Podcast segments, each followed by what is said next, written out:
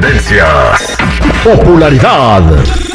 Lo más destacado del momento en las redes sociales. Esto es What's Trending. Información que no ayuda, pero entretiene. Con la Jennifiera. Al aire con el terrible. Estamos de regreso al aire con el Terry, el millón y pasadito. Y es hora de pasar con la Jennifiera que tiene las tendencias del día. Y en tendencia está Luis Ángel, el flaco, que dio algunas declaraciones sobre lo que pasó con su chamaca. Jennifiera, bienvenida. Buenas, buenas chicos, sí, al millón y pasadito aquí. Bueno, ¿qué te cuento? Hace unos días les comenté el lamentable fallecimiento de la hija de Luis Ángel el Flaco, María Fernanda, y ahora él está dando primer, por primera vez algunos comentarios respecto a este tema. Escuchemos. De repente te va bien, va en tu carrera y, todo está bien, firma con una gran compañía. Este, tu mamá está bien, tu papá está bien, todos tenemos salud, abundancia y, y no te imaginas que algo así sucede. Todos nos divertimos, todos podemos tomar, todos podemos ir a una fiesta, salir de antro el fin de semana, todo lo podemos hacer, no, no, no hay nada malo en eso. No digo que dejen de tomar, no. Tengo conciencia, tengan conciencia, muchachos, jóvenes, jóvenes, jóvenes, jóvenes, hija 21 años, estudiando, buenas calificaciones, una niña hermosa, con toda una vida por delante, con muchas aspiraciones, con ganas de comerse el mundo. Y qué fuerte, Jenny Terry. Este, bueno, a lo que estoy escuchando, entonces hubo así como que a lo mejor andaba tomando la muchacha, Jenny, o qué? Bueno, pues al parecer eh, sí, ya que recalcó la importancia de tomar decisiones responsables, especialmente cuando uno pues está bajo las influencias del alcohol. Hizo un llamado también a los padres para que cuiden a sus hijos y ah, pues aprendiendo de esta lamentable experiencia. Oye, qué lamentable. eh, pues nuestro más sincero pésame para Luis Ángel el flaco.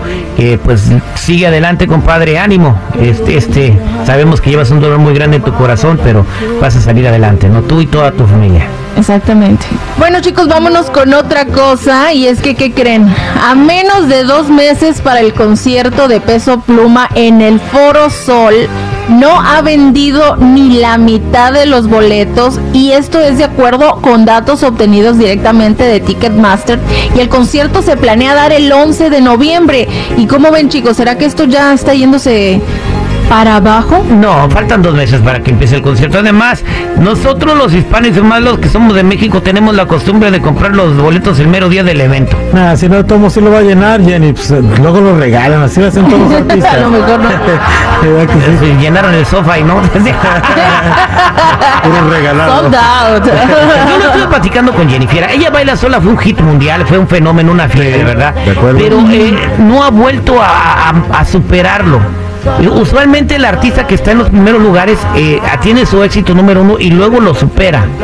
O, o se mantiene de O menos. se mantiene. Ahorita ya ella baila sola, está como en el lugar número 20 y no ha sacado peso pluma una canción para tratar de llegar al top one. Para- parece que hizo algo con Carol G. No parece, hizo algo con Carol G, pero la canción todavía no ha destacado. Bueno, pero es que también él hizo una canción que estaba promoviendo con este boxeador Mike Tyson, la de Lady Gaga, esa también sí entró dentro del top global. La de Lady Gaga, ¿no? Sí, pero no se mantuvo tanto tiempo. Bueno, le deseamos lo mejor a Peso Pluma, sabemos que va a llenar ese lugar, hay que tener este eh, bu- buena vibra, estar positivos y bueno, faltan dos meses. Y, y- y- y, bueno, ha llenado la mitad del aforo. Nomás falta la otra mitad, es todo, Jennifer.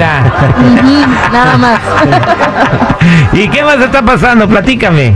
Bueno chicos, la pelea entre Mark Zuckerberg y Elon Musk podría realizarse en el Auditorio Nacional Mexicano, esto si así lo desearan ellos. Y es que ahora el empresario mexicano Arturo Elías Ayub les propuso a Elon Musk y a Mark Zuckerberg que la pelea se realice en el Auditorio Nacional de la Ciudad de México frente a 10.000 destacados estudiantes universitarios. Sí, chucha, cómo no, tus cuernos. ¿no? ¿Verdad?